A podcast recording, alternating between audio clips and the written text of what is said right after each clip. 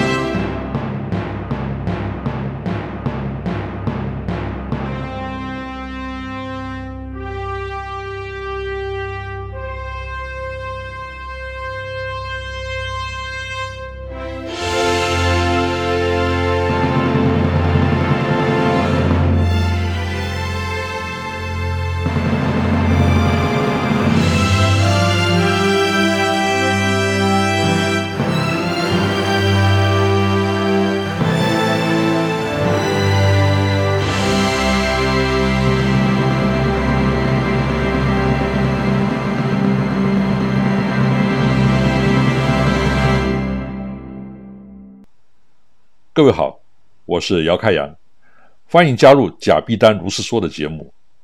今天我想来谈一谈文创产业和蓝海策略。蓝海策略 （Blue Ocean Strategy） 是由韩国学者金伟灿和法国学者 Rudy Marbrin 共同发表的一本经济学著作，在二零零五年出版。在蓝海策略这本书当中。作者把过去企业惯用的压低成本、抢占市占率、大量倾销等传统的商业手段呢，称之为红海策略。这种传统模式在当今的市场竞争当中呢，已经呈现了许多的问题，包括获利不易、成本提高、竞争力衰退等等。基于这个现象，作者试图找出原因，并且提出新的商业手段。包括开创尚未被开发的全新市场，创造独一无二的价值等等，来作为解决方案，这就是蓝海策略。这本书出版之后呢，成为商业管理界的热门话题，但是一般人只把它当成企业竞争的策略研究。而我从蓝海策略背后的海洋国家民族性，看到它和文化创意产业能否顺利发展之间呢？似乎有某种因果关系的存在。首先，我们从大航海时代说起。哥伦布发现新大陆之后呢，以葡萄牙、西班牙、荷兰、英国等欧洲国家为首的航海帝国兴起，加上后继的美国、日本，彻底改变了世界版图。以贸易、航海、通商、殖民为主的海洋国家呢，战胜了。封闭疆界、自给自足的传统农业帝国，当今跨国企业的运作呢，仍然延续这样的战略思维。随着全球化趋势和资讯科技的发达，更加显示出它的优势。反观台湾，虽然四面环海，但骨子里呢，却是不折不扣的大陆国家思维。所以，我们满脑子都是生产、制造、加工，而忽视品牌。市场行销，我们重视实体的土地、厂房、设备，却轻视虚拟的通路、信息和智慧财产。这也就难怪台湾长久以来呢，总是沉浸在追求大量制造、降低成本的红海中奋战而跳脱不出来。这在发展文化创意产业的时候呢，就形成一种制约。这让我们想起台湾在四百年前呢。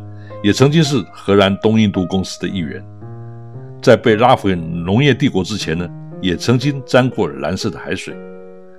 我想用以下的几个论点，唤起我们沉睡的蓝海基因。首先是创新的精神。当年哥伦布出发航向西方的时候呢，连地球是扁的还是圆的都没有定论，甚至有人说，到了海平线之后呢，船只就会翻落到地心。而哥伦布至死呢，都还以为他登陆的地方是印度，后人才发现那是一个新的大陆。这说明了航海者所面对的是一个未知的疆界，充满无限的可能。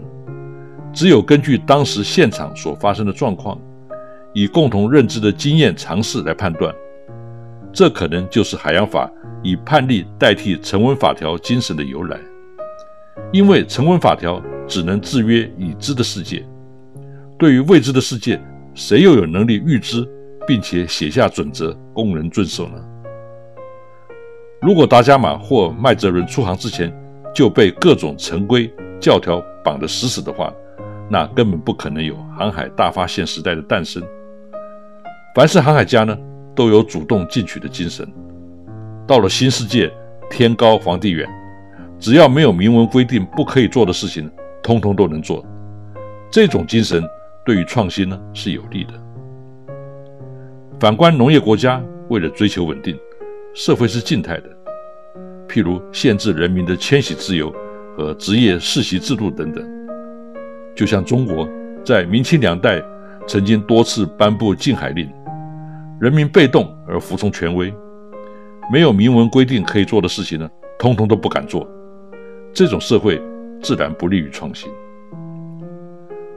蓝海策略书中说，蓝色海洋的基石是创价值创新。这种策略，不积极于打败竞争的对手，却致力于为顾客和公司创造价值跃进，并因此开启无人与之竞争的市场空间，把竞争变得无关紧要。蓝海策略就是要颠覆传统的游戏规则。做没有人做过的事情，没有创新力的人呢，根本没有这个胆识，一辈子也跳不出红海。所以，我认为台湾是一个很不利于创新的环境。我们从小的教育就被要求只背标准答案，有时明知答案是错的，也要当成对的，否则考试就不及格。我们也是一个惩罚犯错者的社会，官员做错下台。缴了昂贵学费的难得经验呢，也随之而去，让接任的人继续犯同样的错误，而为了避免遭受惩罚，各种造假的手段呢，也就应运而生。在台湾，如果年轻人想要去尝试一些大人看不懂的生涯规划，父母就会很委婉地说：“你能不能去找一个比较正常的工作，譬如台积电？”父母不见得知道台积电是个什么样的公司，在他们的心中呢，进台积电就代表这一生不愁衣食，还可以在亲朋面前夸耀。如果真的一生不愁衣食，就不会有人想要去创新，这个国家也就完了。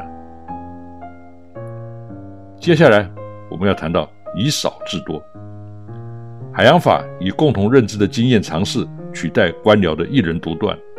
这需要成熟的公民社会，西方式民主政治就由此诞生。但是农业帝国的传统呢？人民服从权威，官大学问大，很少人会去想个人的价值和公民的权利。相对的，我们也很依赖英明领袖的裁决和逃避应负的公民责任。譬如我们东方人看西方法庭上的陪审团，总觉得不可思议。怀疑他们会不会被收买、恐吓、徇私？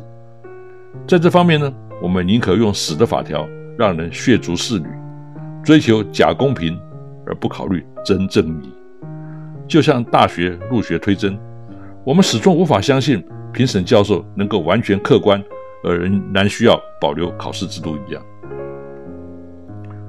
我们排队进美国海关移民局。一个小小的检查员就可以决定让你入不入境，只要他怀疑你的目的，你就进不了美国，即使护照、签证齐全。反之，只要你能说服得了他，他也有权进与放行。上级完全尊重第一线的判断，这就让个人的价值呢得到凸显，进而发挥主动进取的精神，在适当的时机呢就能够以一当百了。我们看历史，皮萨罗率领几百名西班牙人就征服了印加帝国，几千名英法联军把百万清军打得落花流水，几万个英国人牢牢控制了几亿人口的印度，甚至几个传教士在西南边区呢就能影响几十万个教民，传教士在离教廷几千里远的蛮荒地带，冒着生命危险和艰苦的生活传教。当时又没有传真、网络、电邮，若是纯金打混，上级根本看不到。是什么东西支撑，让他们不敢懈怠，还能够发挥这么大的力量？现实上来说，像英国或是荷兰那种小国寡民，也只能派遣少数的殖民官员掌握口岸。航道和贸易特权，然后利用当地人以华制华，控制整个大陆市场。它的效益远胜过派遣大军占领土地，否则英国断不可能成为日不落帝国的。由红海到蓝海，就要从低附加价值的劳力密集转型到高附加价值的智慧密集。少数具有主动进取精神的精英呢，远比没有个人价值的人海战术。有用的多，所以三个臭皮匠胜过一个诸葛亮是错误的观念。在现代社会，三万个臭皮匠呢也胜不过一个诸葛亮。但是台湾经常是用点人头的量化模式在衡量企业的价值。我常看到学者专家代表政府去评估这家企业值不值得投资补助，一见面就问你公司有几个博士、几个硕士。我的回答是：周杰伦既不是博士，也不是硕士，但是一个周杰伦的产值呢，抵得上好几家有几百个博硕士的上市公司。然后呢，这些学者专家看到有很多的机器设备，就觉得这家公司很伟大。看不出代工业呢，当然有很多设备，但是却没有创造价值的能力。譬如把印金庸小说的印刷厂当成文创产业。还以为他拥有金庸的著作权。台湾现在呢，就是充满这种弹头学者，由他们主导，把国家的资源导入到错误的方向。难怪国发基金投资的文创产业呢，全部杠估，也就不足为奇了。第三，我们要谈到以虚击实。一八四二年，鸦片战争结束，清廷和英国签订《江宁条约》。按说英国在军事上获得如此巨大的胜利，照传统观念，不让中国割个几十万平方里的土地，怎能罢休？不料英国最重视的却是五口通商和香港殖民地。从清廷的角度来看，香港只是一个偏远的小渔村、弹丸之地，不解英国人为何对他情有独钟。当然，我们现在知道香港的价值了，可是已经晚了一百多年。而且直到现在呢，也未必完全理解。土地和生产是实体，口岸和特权呢是虚拟。英国人取得香港之后呢，把它经营成亚洲金融贸易中心。很长一段时间呢，大陆半数进口的、进出口的货物呢，都要经过香港。超额的暴利使它成为英王皇冠上的一颗明珠。这些特权呢，完全建立在一张纸上面。